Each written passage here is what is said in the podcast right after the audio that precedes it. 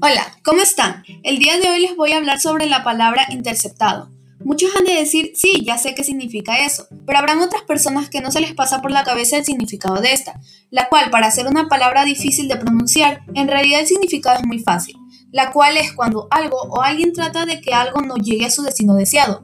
Y sí, digo algo, ya que esta palabra es utilizada específicamente para cosas y no para personas. Por ejemplo, la policía interceptó a los malhechores, pues lo que hace la policía es interceptar la fuga o el paso de los malhechores. Y algunos de ustedes se han de preguntar de dónde viene esta palabra. Bueno, en sí la palabra viene de interceptus, participe pasivo de intercipere.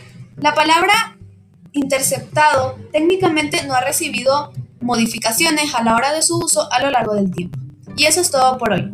Gracias por escucharme.